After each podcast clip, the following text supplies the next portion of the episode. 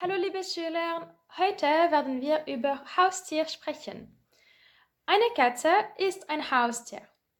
Ein Hund ist ein Haustier. Ein Pferd ist auch ein Haustier. Was ist ein Haustier denn? Oui, ce sont des animaux de compagnie.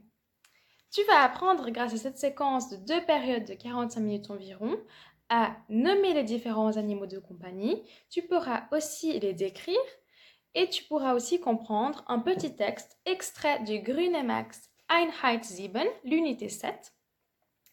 Et à la fin, tu pourras aussi produire ton propre texte sur ton animal de compagnie que tu as déjà chez toi ou bien celui que tu rêverais d'avoir.